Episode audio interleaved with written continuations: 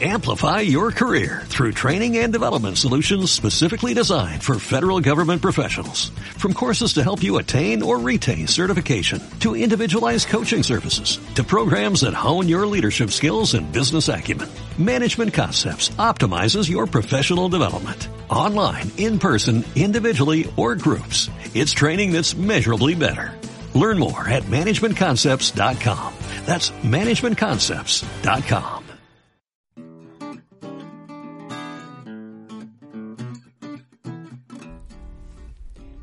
Bienvenidas y bienvenidos a Hospitalidad Emprendedora. Somos Albert y Gianfranco y en este espacio hablamos sobre innovación en el sector turístico y la hotelería. Cada semana invitamos a profesionales referentes del sector que a través de su experiencia nos aportan valor para nuestro crecimiento personal y profesional.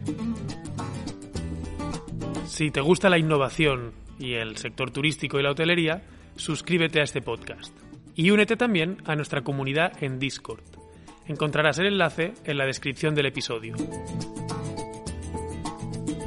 Déjanos tus comentarios, valora este podcast y quédate hasta el final para descubrir cómo conseguir tu POAP con descuentos y beneficios exclusivos.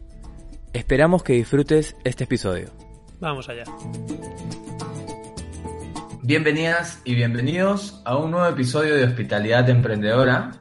Hoy charlamos con Terry Mederos acerca de innovación desde la perspectiva del destino turístico. ¿Qué te ha parecido la charla, Albert? Pues me ha encantado conectar con Terry y aprender de, con él. La verdad que un destino turístico inteligente como es Tenerife, pionero, la primera isla en España en serlo, y que está apostando por la innovación, por la tecnología, gracias en parte a, a él, ¿no? a la visión que tiene Terry. Eh, un destino que tiene un plan director turístico en inteligencia artificial. Eh, están iniciando, nos ha comentado, iniciando uno en torno a blockchain, eh, que es un tema que nos apasiona y hemos comentado también un poquito sobre esta tecnología, sobre inteligencia artificial y sobre la parte humanista, ¿no? que siempre que hablamos de tecnología e innovación, acaba saliendo la parte humanista y ética que es tan, tan importante. Sí, la verdad que han habido varios temas que se han eh, repetido sobre otras entrevistas, pero también está bueno porque se ha hilado como acerca de todos los distintos ejes que es la innovación, eh, gobernanza, bueno, los destinos turísticos, ¿no? Inteligentes, gobernanza, innovación, tecnología, sostenibilidad, accesibilidad, y son todos un poco los temas que hemos ido tocando durante esta temporada. Así que yo creo que va a ser una charla muy enriquecedora para todos y todas los que nos estén escuchando. Así que, bueno, los dejamos con la charla para no dilatarla más. Sí, justo te dejamos con eso, pero justo antes de empezar, lo de siempre, puntúanos con cinco estrellas en Spotify y en Apple Podcast donde estés, para que nos ayudes a llegar a más gente. Y si quieres eh, saber en dónde estamos metidos ahora, eh, entra en hospitalidademprendedora.xyz. Exacto. Ahí te dejamos. Bienvenidas y bienvenidos una semana más a Hospitalidad Emprendedora y esta semana vamos a hablar de innovación. Qué novedad, ¿eh, Gianfranco? ¿Qué tal? Buenas. Muy bien, muy bien. La verdad que eh, para nosotros es hace dos semanas ¿no? que no conectamos, porque la semana pasada al final eh, íbamos a tener esa conexión de más o menos improvisación, pero no me sentía muy bien de salud, así que decidimos aplazarla. Eh, pero sí, muy bien, con muchas ganas de, charlar el día de hoy, muy feliz de estar aquí nuevamente. Y sí, hoy vamos a hablar acerca de innovación en turismo, pero vamos a verlo desde la perspectiva del destino. Y creo que va a ser una, una charla muy interesante y enriquecedora. Y como solemos eh, decir y hacer hincapié esta temporada, ¿no? En la que nos hemos centrado en la innovación, eh, lo hacemos porque creemos que el sector está en un momento muy importante y, donde la innovación es clave ¿no? para esta sostenibilidad futuro, para todos los cambios que, que vienen. Y, y, en este caso, eh, hemos decidido traer a Terry, que ahora le presentaremos, porque eh, los para nosotros, ¿no? Los destinos que mejor se adapten al cambio, que inviertan en esta innovación, serán los destinos más atrayentes para las futuras generaciones y los que captarán esta demanda, ¿no? Que se podrán adaptar a, a las nuevas necesidades de viajeros. Entonces, En nuestro afán de compartir eh, la innovación en el sector turístico y poner el foco de por qué es tan importante, esta semana vamos a hablar sobre ello, sobre los destinos y la importancia de que, de que apuesten por esta innovación para poder seguir atrayendo, atrayendo turistas, viajeros. Correcto. Y un concepto que vamos a ir compartiendo durante la transmisión es el hecho de destinos turísticos inteligentes. Eh, entonces, seguro que profundizaremos en ello, pero buscando un poco de datos para, para compartir con la audiencia, para entrar en contexto, encontré que, bueno, existe la red de destinos turísticos inteligentes. Actualmente hay 370 eh, destinos adheridos, lo cual quiere decir que han completado un proceso de diagnóstico y siguen la metodología marcada por, por esta red. Pero no obstante, en España son solo cinco los destinos que han obtenido la puntuación que les otorga el grado de cumplimiento de los requisitos eh, para ser considerados destinos turísticos inteligentes.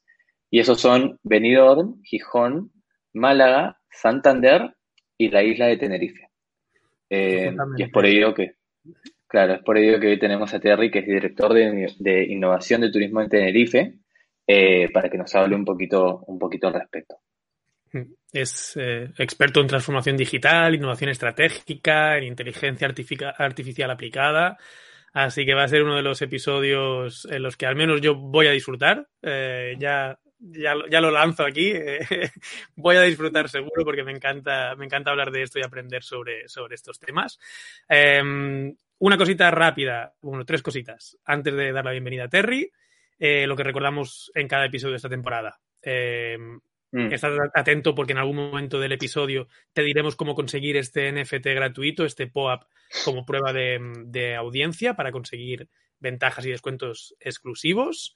y una de esas ventajas y descuentos exclusivos es la de tener ah, un, hasta un 50% y la posibilidad de ganar uno de los cinco cursos que vamos a sortear de nuestro próximo curso de blockchain y web 3 para el sector turístico y la hotelería que estamos lanzando ya. ¿no? Que no hemos dicho nada, pero tenemos una semana, llevamos una semana eh, de lanzamiento eh, y la verdad que con mucha ilusión. Sí, tenemos, venimos con una semana muy convulsa. Eh, sí, eh, los que tienen esos POAPs tienen descuento especial, van a participar en sorteos también para lo del curso y aparte de otros descuentos que ya los comentaremos eh, durante la entrevista o quizás al final. y también, ah, no, no, eso es todo, ¿no? Lo que tenemos que comentar en cuanto, en cuanto a las novedades, ya, si no mucho. Bueno, perfecto. Entonces arrancamos con la entrevista. ¿Qué te parece? Vamos con Terry, que es el protagonista de hoy. Le subes aquí al escenario. Ahí. Sí, voy yo. Ahí estamos. Bienvenido, Terry. Muchas gracias. Muchísimas gracias a ustedes. Encantado de estar aquí. Bueno, yo. Genial. Te, ponemos ya las expectativas, no, no, digo, ya te ponemos las expectativas de yo ya he sacado la punta al, boli y estoy aquí listo para tomar apuntes, ¿eh? así que con ganas de charlar contigo. Qué bueno. Pues con muchas ganas por aquí también. Ya me había comentado Albert que al prepararse la entrevista me dijo, uh, esta creo que va a ser una de las que más voy a disfrutar por, el tema.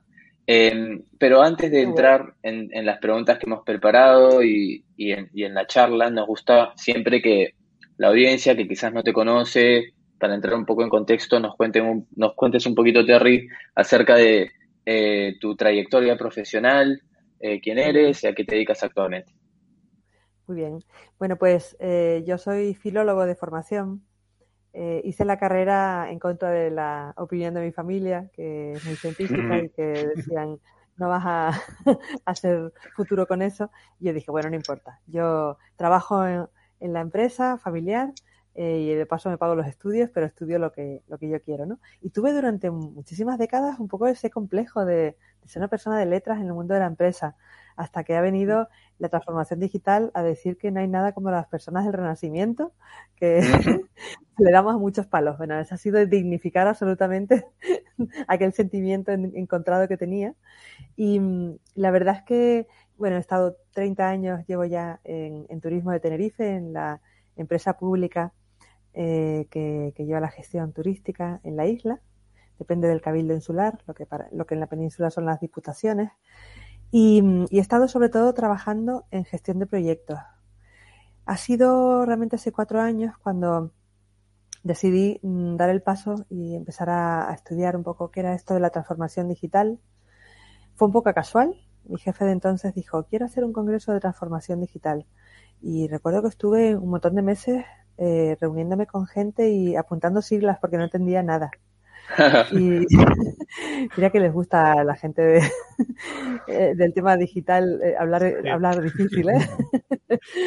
Una barrera de entrada bueno, ahí con el idioma. Con exactamente, es como los médicos. Que nadie, que nadie nos quite el sitio, que no lo va a entender ni Dios. La verdad es que, mm, bueno, eh, pude hacer en ese momento un, un, programa ejecutivo de transformación digital que me abrió muchísimo la, la, mente. Por lo menos me hizo sentir que ya no, no había nada que no me sonara, aunque no fuera experto en nada en ese momento, ¿no? Y luego sí me pareció cuando ya el, la empresa tomó la decisión de crear una, un departamento de innovación eh, y transformación digital, sí que quise hacer un, un, programa de innovación estratégica. Y me, además me parecía que era muy necesario porque era justo en la época de, de la pandemia, eh, un poquito antes, eh, a ver, no, yo creo que fue, bueno, como por esas, como por esa fecha. Y me parecía que, Tenerife mmm, iba a necesitar, ya que nuestro monocultivo, entre comillas, es el turismo, iba a necesitar más que en ningún otro sitio el poder reinventarse. Y, y, bueno, la verdad que ese tema me llevó sobre todo a acercarme muchísimo, ya no solamente a la tecnología, sino a, a ver cómo podíamos hacer las cosas de otra manera, con un pensamiento, divergente, eh, que nos trajera pues otro tipo de, de realidades futuras, ¿no? Y, y, bueno, por ahí, por ahí seguí y viendo el potencial enorme que tiene todo el tema de la tecnología, que lo asociamos mucho a los tiempos modernos, pero que ha sido lo que ha ido marcando siempre la historia de la humanidad, ¿no? Por eso hablamos de la, la era de piedra, la de, de, de, hierro, la de bronce, pues bueno, siempre es la tecnología la que nos va haciendo avanzar. Así que, mmm, bueno, pues convencido de ese tema, eh, nos hemos metido a hacer un montón de cosas muy interesantes alrededor de eso. Y eso es más o menos, pues, el resumen, yo creo, de, de mi vida, por, al menos en la parte, en la parte de trabajo, ¿no? Uh -huh. Hemos hablado. Ay, perdón, dale, dale, Alberto. No, no, solo, quería apuntar que eh, justo decías ahora de la evolución de la tecnología, de la edad de, hierro, de piedra, y te escuchaba en una, en una hace creo que relativamente poco, en una charla que, que decías que en estos 20 años del, de siglo se ha conseguido más avances tecnológicos que en todo el siglo XX, ¿no? O sea, que, esa evolución tecnológica es exponencial y que realmente estamos, en, estamos ahí. Y, ahora eso se empieza a acelerar todo y, bueno, creo que va a ser tanto lo que, lo que va a cambiar alrededor nuestro que, que, dan ganas de decirle al mundo, ojo, que lo que viene va a ser una revolución mayor que cuando entró Internet, pero todavía yo creo que no, no somos conscientes. Por eso creo que los destinos, eh, más que, bueno, cual, cualquier industria, pero, pero precisamente la nuestra, la turística, que a veces es un poco humanista y, y deja atrás la parte de, bueno, quizá de lo que está pasando, lo que está evolucionando eh, otros campos, creo que es fundamental que, que, estemos atentos y estemos en primera fila, además. Qué interesante esa reflexión que comentas de, de, la, de qué tan acelerado es el cambio y la revolución que viene, porque justo ayer con, con Albert estábamos charlando con, con unos chicos de un podcast en, en Bolivia y hablábamos acerca un poco de, de blockchain y de tecnologías que quizás tocaremos también hoy. Y más o menos decíamos lo mismo, como que el cambio va a ser mucho más acelerado que es lo que fue Internet, pero quizás la gente todavía no, no quiere verlo o, no, no, sabemos, ¿no? Porque, ¿qué, ¿qué, será? Pero como que tenemos que empezar a despertarnos, a, a curiosear un poco para que nos, luego los cambios no sean a marchas forzadas, porque tenemos que hacerlo, ¿no? Como que ahora estamos en un momento todavía de, de hacerlo a, cambios relativamente pausados, pero va a llegar un momento en que quizás va a ser por obligación, digamos. Sí, y está claro que quienes hayamos tomado posiciones desde el principio eh, iremos mucho más rápido, porque se trata, desde mi punto de vista, un poco como de coger la disciplina. Es como intentar correr los 100 metros lisos sin haber entrenado. No, no vamos a poder. Eh, si desde ahora por ejemplo, con la inteligencia artificial, que creo que va a ser una de las que más marquen la diferencia unida a los datos, ¿no?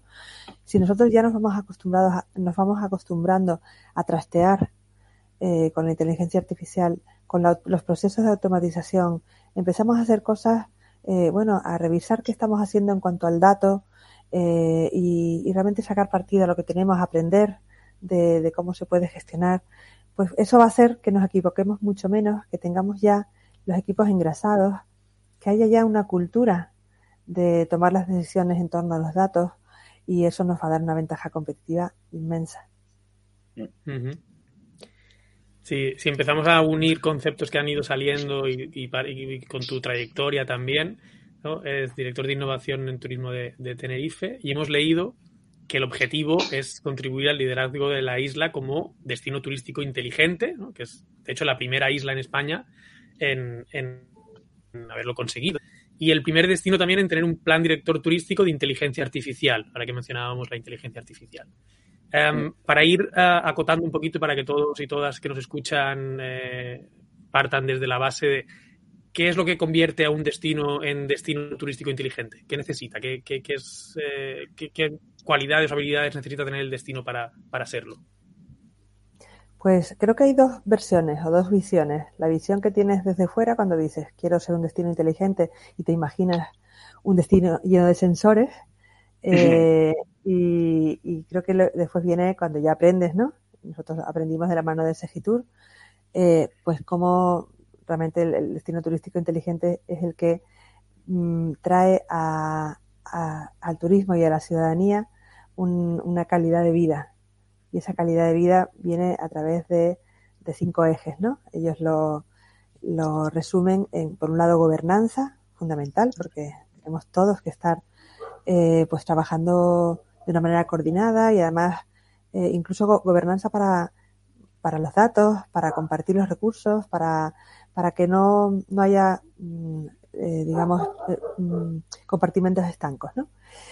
Luego, innovación. Eh, un destino que no innova no, no se considera inteligente. Y desde luego que la innovación no tiene nada que ver necesariamente con la tecnología. Em, luego, la tecnología sí que es otro de los, de los ejes y es importante, creo que, una cosa que se está haciendo muy bien dentro de la red de destinos inteligentes es compartir buenas prácticas y además hacer una serie de manuales, eh, por ejemplo, el manual semántico que se ha hecho para que em, toda la información que se comparte, que después va a subirse a plataformas, se va a usar en aplicaciones, etcétera, pues todos los destinos, las, mm, las categorías las llamen igual, que consigamos una interoperabilidad eh, que es, es, fundamental, es una especie de esperanto de, la, de, de todo el, el, conocimiento turístico. Eso es, es, algo, creo que está, se está haciendo muy bien, ¿no? Se está haciendo, es una de las normas UNE que, que Segitur pues ha preconizado para que todos vayamos en una misma dirección en esta parte tecnológica. Luego eh, viene el, cuarto eje, que es el de la sostenibilidad, y que es absolutamente fundamental, porque mm, no, es que no, se puede ni pensar en, en, ser un destino inteligente si esto va de esquilmar nuestro propio medio, ¿no?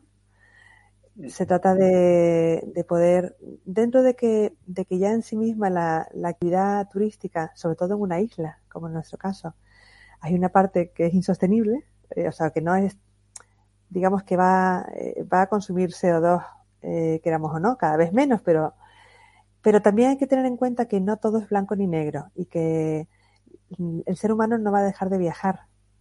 Es algo consustancial a nosotros y lo que sí quiere es me imagino cada vez más y más los millennials y después los centennials se plantean, oye, viajar sí, pero con un propósito. Viajar eh, a un sitio donde mm, mi aportación como visitante o como turista haga, eh, contribuya a la, a la sostenibilidad del destino.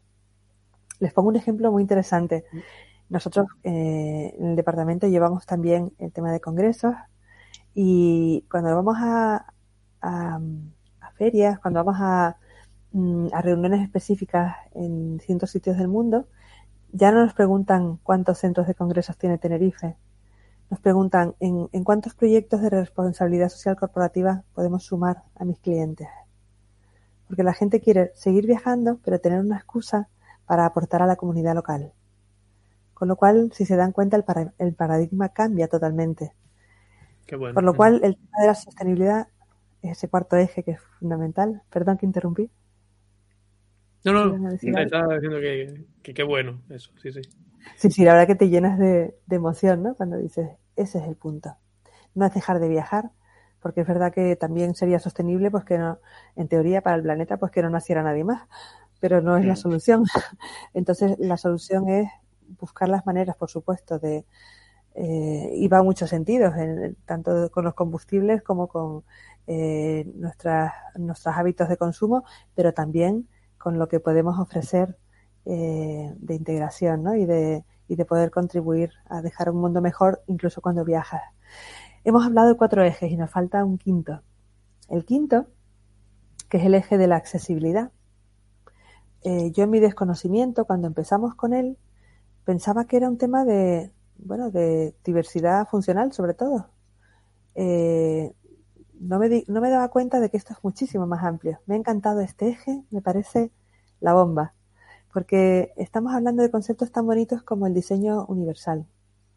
Estamos hablando de, de, esos, mmm, de esas ciudades o pueblos que hay por el mundo donde deciden que van a ser, yo qué sé, pues todos los bandos del ayuntamiento se van a hacer de manera que los entienda un niño de 8 años. Y eso hace que integres eh, a, no solamente a, a, todas las edades, sino además integras a personas con diversidad intelectual. Eh, consigues además que la gente pues se agobie menos con las cosas, todos entendamos todo mejor. Eso en cuanto a, a la lectura, pero después si te vas a pues a, al diseño universal en el sentido de que todas las calles estén preparadas no solamente con el rebaje para que puedan caminar personas en silla de ruedas o con, o con cochecitos infantiles, sino que además eh, cuando vas con tu silla de ruedas o con tu cochecito infantil no te pongan el semáforo pegado al buzón de correos por, donde no puedes pasar. Entonces, bueno, pues eh, todo ese tema de, de pensar eh, ya no solamente en diversidades eh, en ese sentido, sino también diversidades de razas, de religiones, de culturas, donde yo no tengo por qué interpretar eh, o sea, si, si, mi momento del año son las vacaciones y quiero el mejor momento de mi vida, eh, pues sería bueno que alguien se pusiera en mi piel y no necesariamente mi piel es la de un hombre eh, blanco, eh, mm, católico, protestante, eh, heterosexual y joven. Es tanta la diversidad y, es tan es tan customizada, perdón por el anglicismo, la manera en que podemos dar nuevos servicios y productos al nuevo visitante, al, al, al, verdadero turista inteligente, que yo creo que no va de, como decía antes, de sensores. Va de decir, no me la das con queso, te voy a, te voy a recomendar como destino si realmente me tienes en cuenta, si tienes en cuenta cómo tratas mis datos, si, si lejos de ser una mercancía, eh, soy una persona con derechos y, y los, los, puedo ejercer, ¿no? Mm. Qué, qué, interesante todo lo que has comentado de estos ejes, de estos cinco ejes que he estado tomando nota. Aparte, me gusta porque creo que aquí en el podcast hemos tocado varios de los ejes sin querer queriendo. Este, esta temporada hemos hablado de accesibilidad, por ejemplo, eh, hace tres o cuatro entrevistas con Monse Vivero de Expo Más Accesible y aprendimos tanto también que dijimos, wow, qué poco sabemos de esto, porque hay tantos matices, eh, desde la, el lenguaje de señas también, que no sabíamos que era no es un lenguaje universal, sino que hay según el idioma y decíamos, wow, no, ya con ese o diseño, como has dicho, diseño universal, también el diseño para las redes, la comunicación. Eh, hemos tocado temas de sostenibilidad también, pero hay uno que no hemos hablado mucho, que es la gobernanza. Eh, uh -huh. Por ejemplo, eh, o sea, no hemos tenido ningún tema específico acerca de la gobernanza, por más de que se han ido tocando matices en, en distintas charlas. Y a mí me gustaría saber, una vez que Tenerife se decide eh, dar este paso hacia eh, aplicar a, al, al, ser un destino turístico inteligente y tienen que hacer todos estos cambios, me imagino ejecutar un montón de acciones. Y desde tu experiencia en todo este proceso, ¿cuál, ¿cuál ha sido, digamos, el eje que más desafío eh, les está dando? Eh, me imagino también que hay particularidades de un destino que no necesariamente son aplicables a otras. Eh, ¿y, qué acciones, por ejemplo, en la gobernanza, que es algo que, creo que es difícil de, de plasmar? Y me ha gustado también que has dicho que un destino turístico inteligente se trata de dar calidad de vida no solo a los turistas, sino también a los ciudadanos. Y creo que ahí también la gobernanza va por darle poder a los ciudadanos en decidir qué tipo de destino quieren ser. No sé. Pero ¿cuál de estos, eh, de estos ejes ha sido quizás más desafiante eh, o cuál te ha parecido a ti también un poco más interesante y, si nos puedes comentar acerca de algunas acciones que han ido, que han ido llevando a cabo. Claro que sí. Bueno, eh, para mí los mayores retos han venido de la mano de la innovación y la tecnología. Em, quizá porque la innovación mm, no, al final no eran las ideas felices que yo pensaba que eran. Em, ese algo no medible, donde dices, sí, soy innovador porque voy de buen rollo y me leo las cosas y intento estar al día. Y al final lo que aprendí mm, fue que la innovación es como a Dios rogando pero con el mazo dando, ¿no? Tienes que realmente sistematizarla, eh, tienes que tener medios eh, yo cuando creamos el departamento de innovación, lo primero que hice fue hacer un, pequeño plan y decir, eh, si no tengo el 5% del presupuesto de la empresa para innovación, no, no tiene sentido que creemos este departamento, porque de buenas palabras mm, no se puede vivir. Esto tiene que realmente... Después también aprendí que la innovación es muy difícil hacerla dentro de la casa. Por eso a veces es más fácil mm, incluso eh, pues eh, hacer una incubación de, tu departamento de innovación fuera de la empresa, porque a veces, claro, estás quitando recursos al core de, la empresa y de alguna manera eso te pone en contra de, de, quienes están con buen criterio tratando de, defender el negocio tal y como es.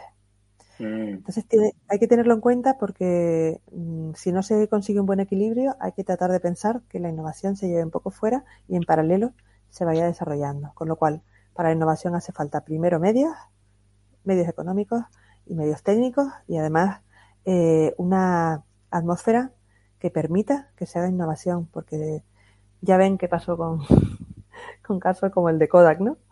Eh, que, fueron los que, los que pudieron haber desarrollado la, la, fotografía digital, tenían todos los medios para hacerlo y, el conocimiento, pero claro, eh, a los proveedores no les interesaba el cambio, al consejo de administración que estaba recibiendo dividendos de un negocio que funcionaba, no le interesaba el cambio, al final no te dejan cambiar.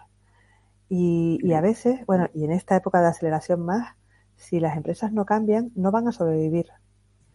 Con lo cual es muy importante que, que el tema de la innovación se tome de una manera estrictamente profesional y muy seria. Eso no es fácil, además, dentro de una administración pública. Mm. Que por eh, que se lo digan al señor Larra, desde entonces, eh, pues poco ha cambiado en la administración. Eh, seguimos siendo pues esas maquinarias difíciles de mover y mucho más ahora con la ley de contratos de las administraciones públicas que nos lo ponen muy difícil.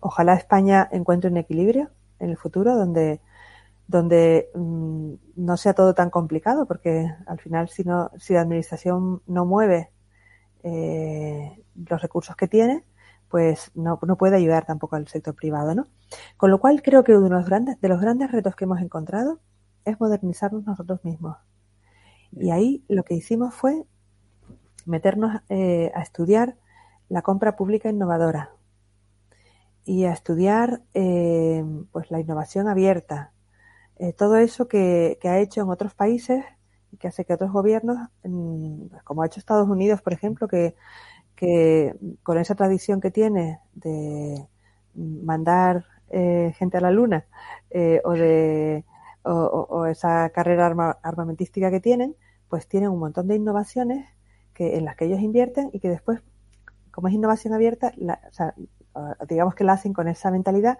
porque después se la ofrecen al empresariado.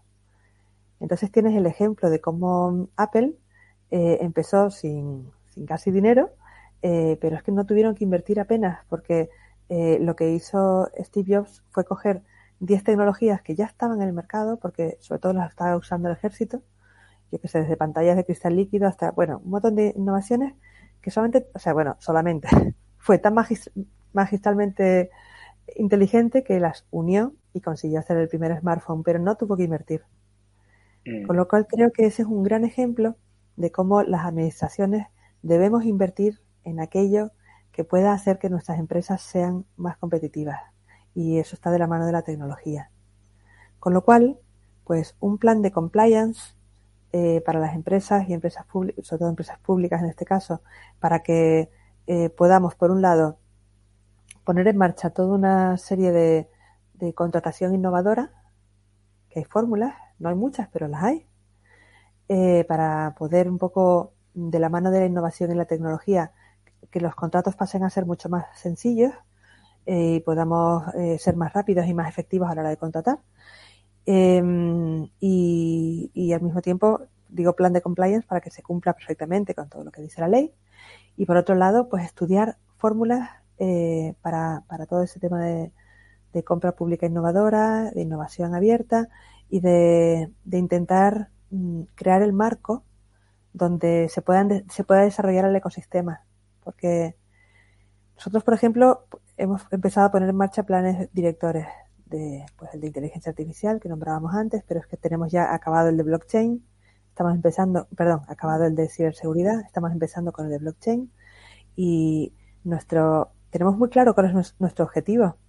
No es en absoluto eh, hacer el papel que hacen las empresas, sino ver cómo la administración puede favorecer el camino de las empresas. Cómo nosotros como mm, entidad gestora de un destino turístico podemos mm, tratar de que se haga una hibridación entre el sector tecnológico y el sector turístico, como ha hecho el farmacéutico y, el, y la industria láctea para sacar eh, Actimel y todos esos eh, temas que al final el Danacol, pues bueno, es que son hibridaciones muy interesantes. Y por qué no, en turismo, plantearnos un montón de temas, eh, pues muy, muy innovadores, muy diferentes. Nos falta quizá la garra que tiene la industria de la automoción, que tienen una competencia eh, bárbara que hace que inviertan muchísimo en I+D. Pues, ¿por qué no en turismo? Dedicarnos a muerte a I+D I y ser los primeros que estemos Fíjense si no tendremos campos de investigación que, podremos, por ejemplo, la agrotecnología, eh, para trabajar mucho el tema, y después lo hablaremos cuando hablemos de blockchain, para hablar del tema de la trazabilidad de los productos de kilómetro cero, para hablar de cómo poder optimizar esos productos eh, que quieres ofrecer a los turistas que se, hacen aquí al lado, que no, no tienen huella de carbono y que, y que te diferencian de otros sitios. Huyamos de los destinos de marca blanca y hagámoslo de la mano de, la ciencia y la tecnología, ¿por qué no? La verdad es un lujo escucharte, ¿eh? Estoy dándole vueltas a, todo lo que dices y es, es, increíble. Y además lo estaba, pensando ahora, em, si le damos la vuelta o si ponemos en la parte del, del usuario eh, que puede hacer él, ¿no? Aparte de la administración pública, ¿qué podemos hacer cada uno de nosotros? y me viene la formación, ¿no? O sea, esa, formación, esa curiosidad por querer aprender, porque en los, en los ejes, por ejemplo, y no veo formación, pero te he escuchado decir que para, para ti la formación es clave en el futuro de un, de un destino turístico inteligente. Entonces, em, ¿crees que eh, algo que deberíamos de hacer también es darle ese foco a formación? Estamos ahora mismo como un paso atrás en cuanto a formación en nuevas tecnologías, en, en innovación en el sector eh, o no estamos concienciados a lo mejor de la importancia. Antes decíamos que, eh, que es mejor hacer ese cambio ahora que estamos a tiempo que no de aquí a X años que nos veremos obligados. Entonces, ¿cómo podemos promover esa formación o concienciarnos de que es momento de formarnos? No solo esperar también administraciones públicas que hagan su trabajo, sino cada uno de nosotros buscar esa, esa parte de mejorar ¿no? y, y, de, y de aprender sobre ello. Totalmente. Miren, miren eh, nosotros, aparte de los cinco ejes que, que vienen dados por Segitur y creo que de manera muy lógica, hemos añadido eh, tres. Uno de ellos es eh, el de talento, porque creemos que es fundamental poder retener el talento que tenemos alrededor. O sea, sobre todo a base de formación y además atraer talento, sobre todo porque Tenerife es un sitio, bueno, y lo es casi toda España, un sitio estupendo para que la gente venga a teletrabajar y para hacer trabajo remoto, no solamente nómadas digitales, sino gente eh, de empresas distribuidas, eh, bueno, pues es idóneo, ¿no? Entonces ese capítulo ahora lo, abordamos. Después hemos añadido el eje de la cultura, porque la cultura, que ya fue en el periodo de entreguerras, en el siglo XX, uno de los factores con la Bauhaus eh, para tratar de, de, salir de aquella crisis tan grande, pues vuelve a serlo ahora y hay una serie de políticas europeas con la nueva Bauhaus que tratan de que sea también la cultura la que haga que, que emerja eh, todo esta, este, este, talento y esta, estas nuevas formas de, trabajo. Entonces lo añadimos porque además tenemos un laboratorio de cultura y visitantes en Puerto de la Cruz que ya lleva funcionando unos años y que nos está suponiendo una reinvención a través de la, de la cultura. El último eje que hemos añadido es el, el estilo Smart, eh, porque queríamos, es el que menos hemos desarrollado todavía, pero queremos que de alguna manera todo lo que hagamos siga un estilo que sea coherente y que lo encuentres tanto en la comunicación sobre Tenerife como en eh, la manera en que eh, hacemos nuevos productos y servicios en la isla, que todo tenga, guarde una coherencia y todo tenga un estilo, de manera que la gente lo identifique. ¿no? Entonces, si volvemos al tema de la formación, por un lado, eh, pues eh, nosotros no somos en absoluto expertos en el tema de formación, vaya por delante, y yo menos. Pero sí que vemos el, gap tan grande que hay entre la oferta y la demanda. Les pongo un ejemplo. Nosotros tenemos eh, una isla que tiene más de 6 millones de visitantes al año, en un año normal, donde bueno, casi todo el mundo vive directa o indirectamente del turismo, pero donde está el rincón de mayor eh, paro juvenil de Europa. Algo no casa. O sea, estamos eh, teniendo, estamos, tenemos una maquinaria caminando eh, que da de comer a mucha gente, pero quizá no da verdadera calidad de vida. Eh, y además no está empleando mm, al, al, personal eh, que está aquí en la isla eh, precisamente en los puestos de más valor. quienes lo quieren desarrollar se tienen que ir fuera porque quizá mm, eh, pues no hay aquí camino hoy por hoy para todo lo que tenga que ver con el tema científico o, o, de, o digital y sin embargo pues bueno todo eso está teniendo un coste el tener toda esa eh, gente, eh, eh, todos esos visitantes al año en la isla, tiene un coste eh, medioambiental para la isla importante en el consumo de agua, en, en, energía, etcétera, etcétera.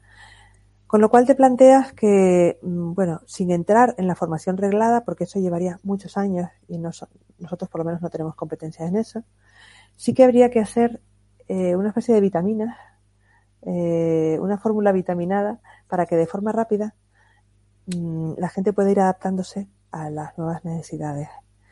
Eh, creo que por un lado mm, hay algunas cosas muy interesantes que se están haciendo aquí. Por ejemplo, hay un centro que se puso en marcha en el eh, Instituto Tecnológico de Energías Renovables, aquí en el, sur de la isla, que se llama ITER. Se puso en marcha una, un centro donde eh, hay 200 puestos de trabajo eh, de personas que Mm, sobre todo en, en, torno a temas tecnológicos, que a las que se les da una formación eh, con la obligación de que las empresas que están suscritas a ese convenio las contratan después durante uno o dos años y entonces les dan su primera experiencia.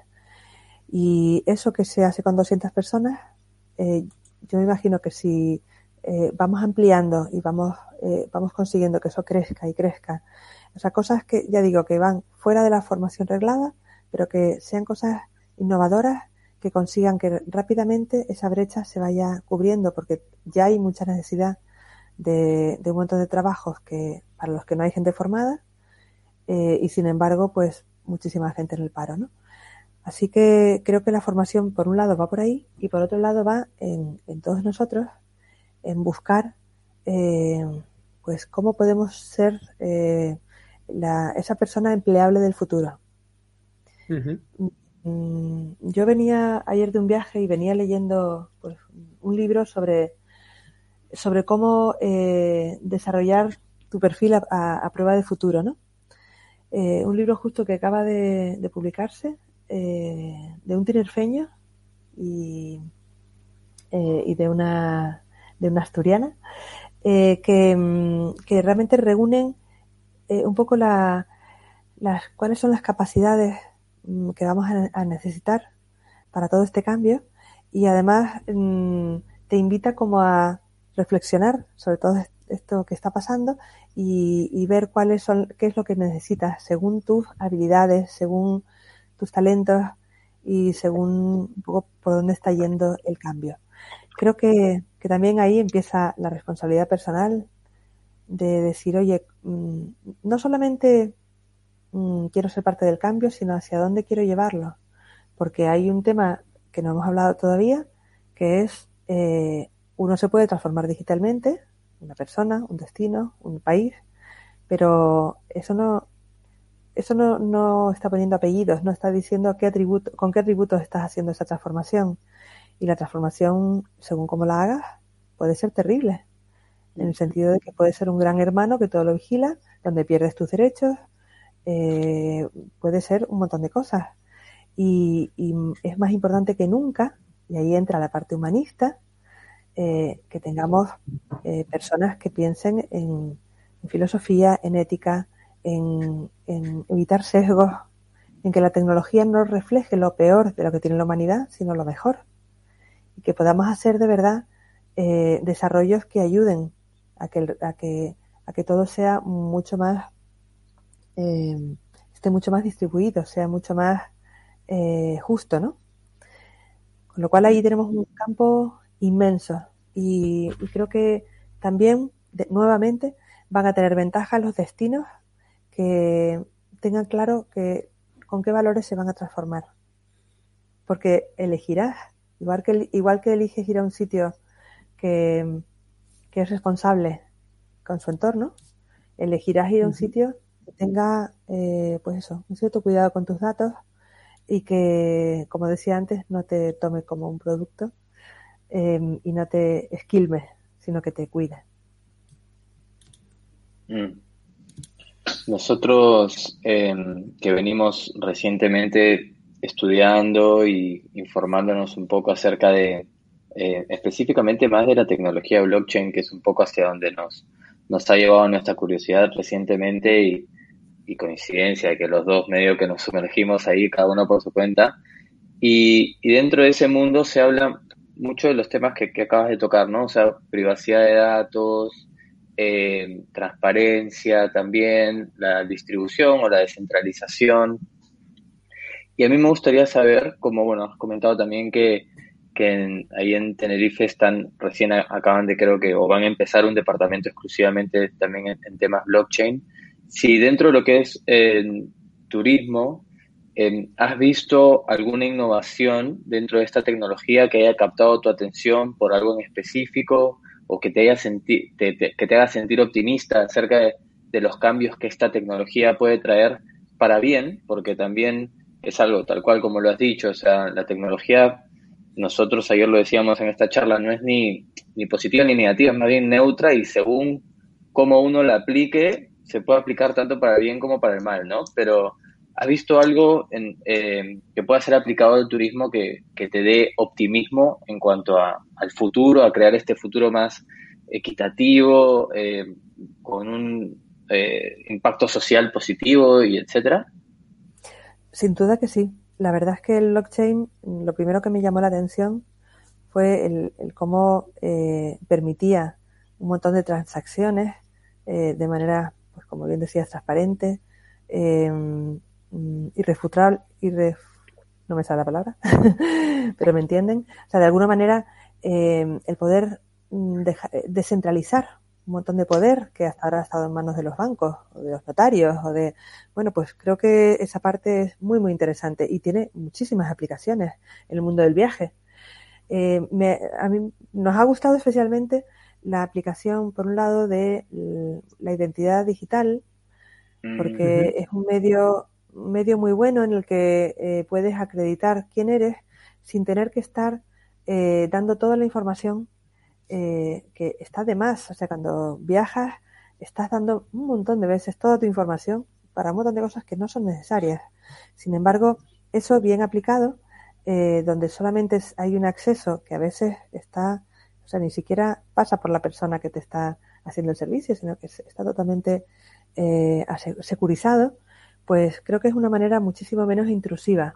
Y encima con los contratos inteligentes, si es un tema que además desarrolla el destino porque consigue que el turista pues tenga acceso a los servicios, eh, pues eso, haciendo menos accesos con sus datos y consiguiendo además que eh, todo fluya mucho más rápido gracias a esos contratos inteligentes entre los distintos proveedores de servicios, pues creo que vamos a dar eh, una, unas vacaciones muchísimo mejores a quienes nos visitan, ¿no? Ese es uno de, las, de los temas y el otro para mí que es muy muy interesante es el de la trazabilidad, como decía, de, de los productos locales, porque creo que una de las cosas que más nos interesan cuando vamos a otro sitio es vivir parte de su cultura a través de la, de la gastronomía, de lo que comemos varias veces al día eh, y tiene mucho que ver con, con probar algo pues que sabe distinto allí, que se hace diferente y, que escapa además de esa, esa tontería que es a veces comerte una pera que han, que han hecho, que han cultivado a 5.000 kilómetros. Es que lo piensas y, es, aberrante. Em, pues a lo mejor aquí lo que tengo es que comer manzanas porque es lo que se da y, porque es lo, que voy a probar que va a ser más especial, ¿no? En vez de pensar tenemos que tener de, eh, tenemos que tener de todo en todos sitios y al final perder el norte de lo que ha costado llevar esto a otro sitio, ¿no? Entonces creo que ya hemos empezado con algunos algunas pruebas prácticas con blockchain, con hicimos un pequeño eh, grupo de trabajo con productores de quesos, vinos, eh, miel, Mm, y, viendo cómo podíamos hacer para eh, que el blockchain, bueno, pudieran entender mejor cómo funcionaba y, que pudiéramos eh, trabajar la trazabilidad, pensando en un futuro en pues temas que estamos montando como la, plataforma y aplicación turística de Tenerife, pues que puedan puedas tener acceso a toda esa, eh, esa información de lo que estás comiendo, de dónde viene, de saber que realmente sí son temas de producción local y, y bueno, después puedes hacer pues infinitas aplicaciones, ¿no? Es verdad que tenemos una, una duda con el blockchain que estamos intentando solucionar porque mm, hemos sabido de empresas que, que han sido punteras en blockchain y que están yendo hacia otras tecnologías por la cantidad de consumo energético que tiene a veces el tema de blockchain, que lo hace poco sostenible. Pero también estamos oyendo voces que dicen que eso tiene que ver sobre todo con las criptomonedas, pero no tanto, por ejemplo, con la con esta trazabilidad que permitiría, ya digo, no solamente saber lo que estás comiendo, sino además, fundamental, vertebrar el mercado de compensación local de huella de carbono, de manera que haya incentivos para que consumas lo de aquí y para que quien quiera traer sus productos de fuera lo pueda hacer, pero pagando su huella de carbono a los productores locales. O sea, dinero que se invierte en, la propia tierra. Creo que es un concepto magistral del que queremos aprovecharnos con blockchain. Qué bueno. Interesante lo que comentas del impacto ambiental también, porque hay como bastante em, eh, debate sobre ello, ¿no? Y, es cierto que hay pruebas de consenso, el, proof of work, que es el que trabaja Bitcoin, por ejemplo, que sí que genera un impacto, eh, tiene mucho consumo de energía, eh, pero es verdad que hay otras blockchains con otros protocolos de consenso mucho más eh, amigables, ¿no? mucho más sostenibles, que consumen hasta un 99% de energía menos. Y es verdad que hay mucho camino ahí por, por ver, por indagar. Eh, y te quería preguntar, porque nos pasa a nosotros que desde que empezamos a, meternos en este mundo de blockchain, que queremos, siempre, lo que nos ha movido siempre desde el podcast, desde lo que queramos hace dos años, es compartir conocimiento, compartir nuestro aprendizaje. Y cuando entramos en esta tecnología vimos el potencial que tiene de, beneficiar a, toda la sociedad en general, el turismo en particular porque es donde dominamos, pero ir a por esa sociedad más justa, descentralizada, etcétera y a la que empezábamos a, hablar sobre ello, eh, es como que hay un cierto rechazo, ¿no? Al principio, que no se entiende bien a lo mejor o se, se vincula con especulación y no con la tecnología que hay detrás. No sé si os pasa a vosotros al principio también. Es algo que tenemos que, los que estamos aprendiendo y formando sobre esto, tenemos que pasar en un primer momento.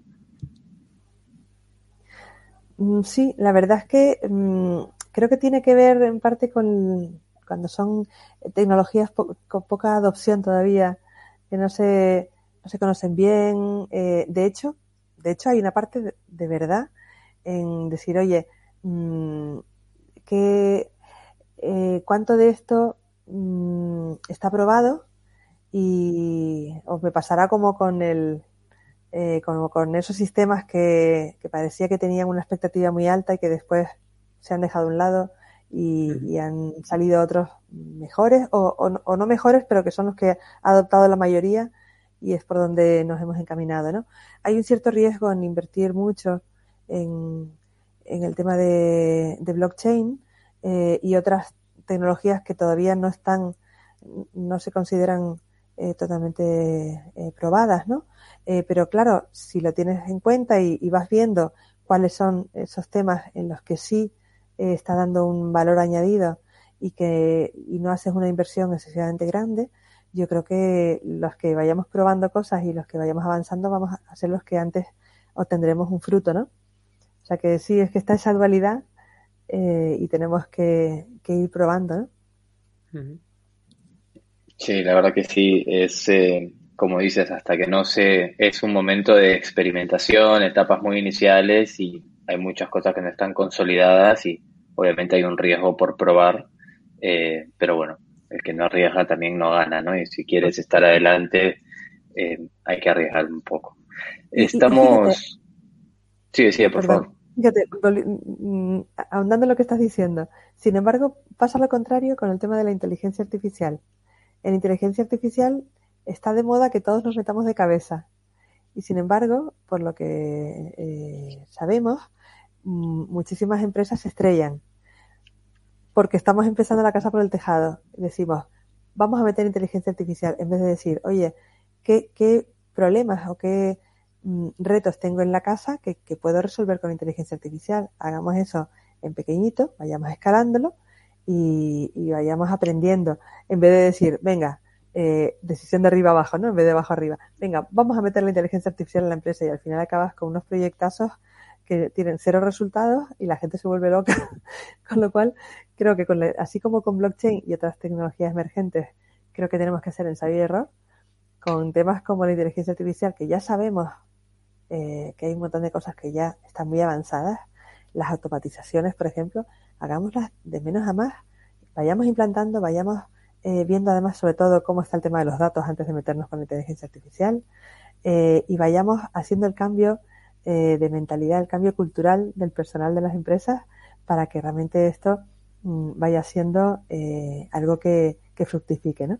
Pero mm, de verdad creo que quienes no entren ahora mismo en los temas de la inteligencia artificial, se van a quedar fuera de mercado. Qué importante eso que acabas de decir y ahí te, vamos a dejarlo con esa reflexión porque estamos llegando justo a tiempo y queremos ser muy respetuosos con tu tiempo.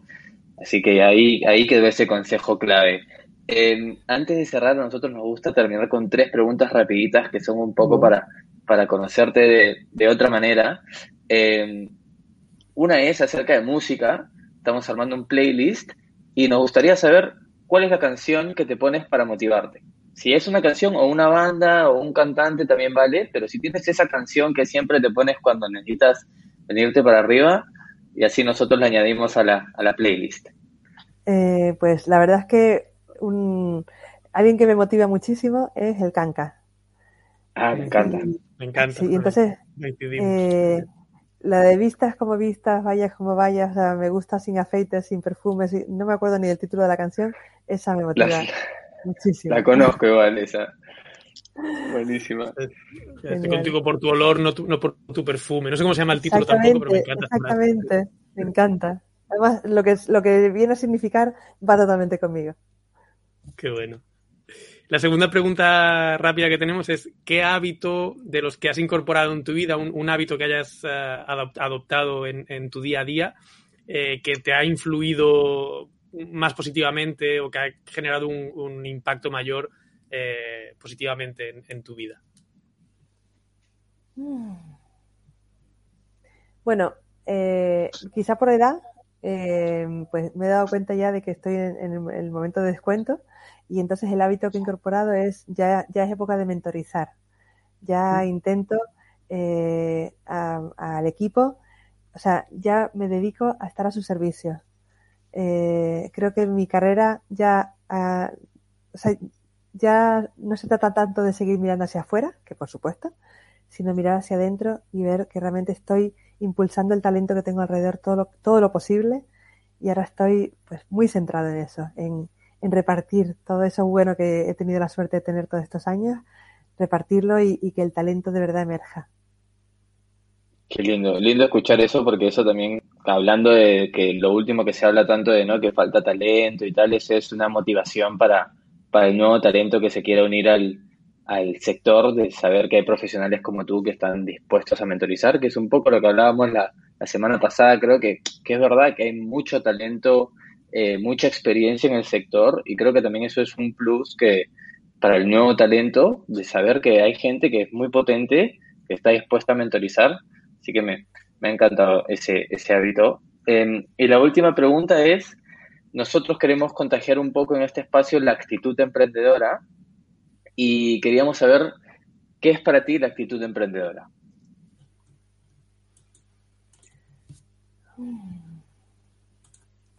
Eh, sin ser una persona que conozca demasiado el mundo del emprendimiento, pero para mí eh, ser una persona emprendedora es eh, soñar, soñar eh, soñar eh, en grande y poner los medios para que las cosas se hagan realidad. O sea, tener los pies bien en la tierra para que realmente haya maneras de que los sueños se cumplan. Con lo cual mm, hay que estudiar mucho o, arrimarse mucho al que sabe, porque no, no tenemos por qué saber de todo pero sí saber quiénes son los que pueden hacer de palanca para que las cosas sucedan y uno poner la energía en, los propósitos para que para no dejar nunca de soñar. Creo que ese binomio soñar y crear al mismo tiempo que estudias, avanzas y, y haces las cosas realidad, creo que es infalible. Genial. Qué buena reflexión para, finalizar entre este, esta entrevista. Muchísimas gracias, Terry, por tu tiempo, eh, por aceptar nuestra invitación. Em, si hay alguien, nos hemos quedado con muchas preguntas y, si hay alguien que quiere conectar contigo, em, por dónde te pueden encontrar. También sabemos que, escribes, que tienes un blog, así que si lo quieres mencionar y nosotros lo pondremos eh, los enlaces en las notas del episodio. Genial. Pues sí, yo, mm, aparte de todo este tema de, innovar en el trabajo, pues también me he dedicado a innovar en mi vida privada, quizá porque eh, con los años me he dado cuenta de que soy una persona no binaria y eso con cincuenta y pico años y cuatro hijos es, como una transición eh, además muy pública, aunque no quieras. Y, mm, entonces pues eh, me, he, me, he, dedicado a escribir sobre, sobre cambios en, en mi blog Amazonics eh, y es como Amazonic, pero acabado en X. Mm, y, bueno, pues me ha servido para, para saber mucho más quién soy y para abrazar pues los cambios en todos, en todos los aspectos. Y, mm, bueno, la verdad que, ha sido para mí una suerte el poder eh, expresarme a través de la palabra. Ahí volví a mis orígenes de filólogo. Definitivamente. Muchísimas gracias eh, por venir acá a expresar tus, tus pensamientos, compartir con nosotros tu experiencia. La verdad que nos ha encantado poder, poder charlar contigo el día de hoy. Gracias a ustedes, ha sido un enorme placer. Además, he estado comodísimo, eh, hablando relajadamente y, muchas gracias a ustedes por acercar eh, pues todos estos pensamientos eh, a los demás. Un abrazo grande. Hasta la próxima. Adiós. Un placer. Un placer. Aquí. No sé si me escucharás bien, Gianfranco. Sí, yo te escucho bien. Sé que me estabas escribiendo en privado que se te cortaba un poco el internet, pero yo te escucho bien. Vale, que se me estaba cortando un poquito. Eh, no, me, no me ha impedido escuchar todo lo que Terry nos ha contado, que me ha parecido increíble. pero tenía Sí, ha pasado de- volando. de que- sí, de que no se me escuchara bien a lo mejor. Eh, se, ha pasado, se ha pasado volando, tenía Volando. surgían me surgían preguntas ah, eh, o cosas que quería comentar con él a cada, a cada dos minutos. Así que yo creo que podemos eh, tenerlo ahí como una, una nueva invitación de aquí a, a un tiempo o, o conectar Sí, con él para- para, para hablar en privado nosotros, porque la verdad que Sí. da para, para mucho juego. Sí, entre las que preguntas que nos habíamos preparado, más las que iban surgiendo, ah, han quedado un montón. Pero la verdad que ha sido una charla súper amena. Me ha encantado y creo que me ha gustado porque se ha hilado muchas cosas de otras entrevistas, ¿no? Entonces también eso está bueno ver que al final un poco este, este hilo conductor que queríamos crear eh, de innovación, pues realmente se ha dado, porque hay, hay muchas temáticas y muchos conceptos que, que se van, que se van repitiendo a través de la temporada, que ya- por la cual ya estamos llegando a su fin, ¿no? Eh, próxima, próximo eh, miércoles es la última entrevista de, de la temporada. Semana que viene, próximo miércoles, hablamos con Idoya Herrero.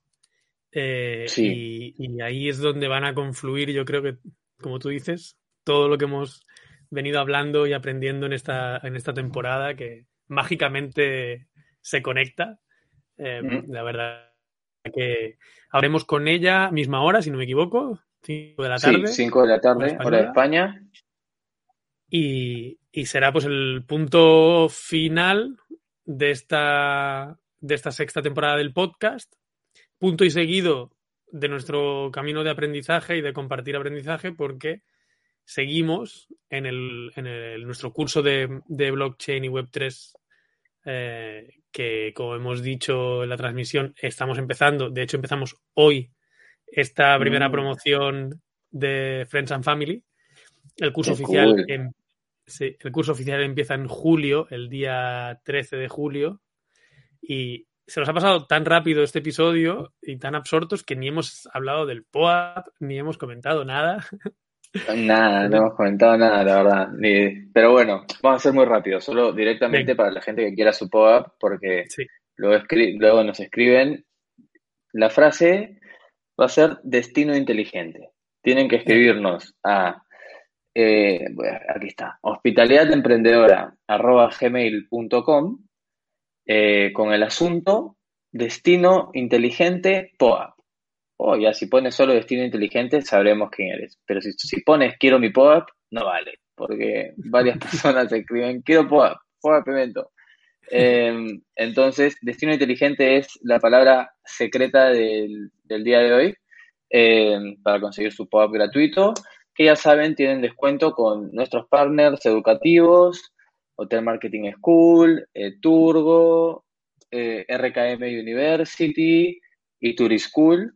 Y aparte, descuento también para el curso de blockchain y Web3 eh, para profesionales y estudiantes del sector turístico que estamos lanzando a mitad de julio. Y si queréis saber más sobre el curso, en hospitalidademprendedora.xyz. Sí, pero si entran ahora mismo, no, porque se nos ha caído el, el hosting, eh, tuvimos un problema el día de hoy por un temita, mira, ahora te lo voy a chequear, sí, todavía sigue caído, pero bueno, se va a reactivar dentro de muy poco, sí, en muy breve esperemos porque eh, tenemos que activar el curso que activa hoy y el contenido está dentro del hosting, entonces por lo contrario la gente no va a poder acceder al contenido, pero son cosas que pasan, ¿eh?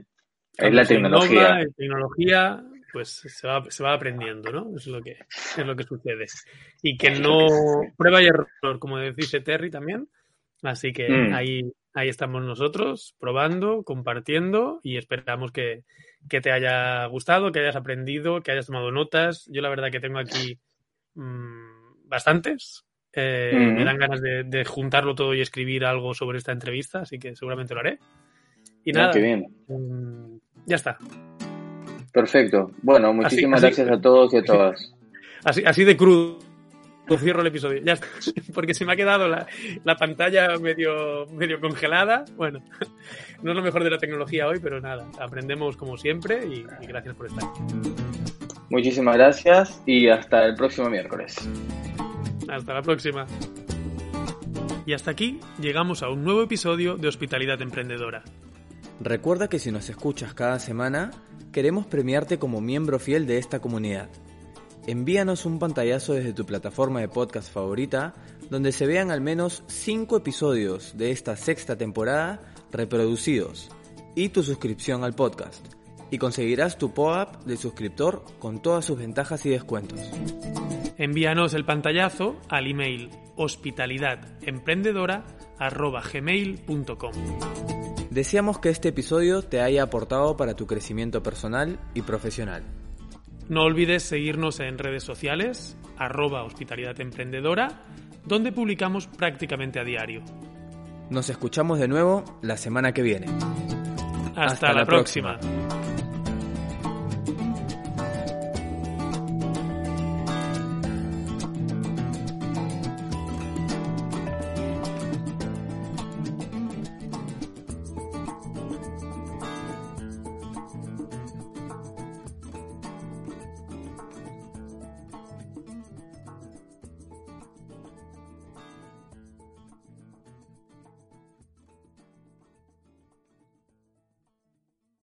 Amplify your career through training and development solutions specifically designed for federal government professionals. From courses to help you attain or retain certification, to individualized coaching services, to programs that hone your leadership skills and business acumen, Management Concepts optimizes your professional development. Online, in person, individually, or groups. It's training that's measurably better.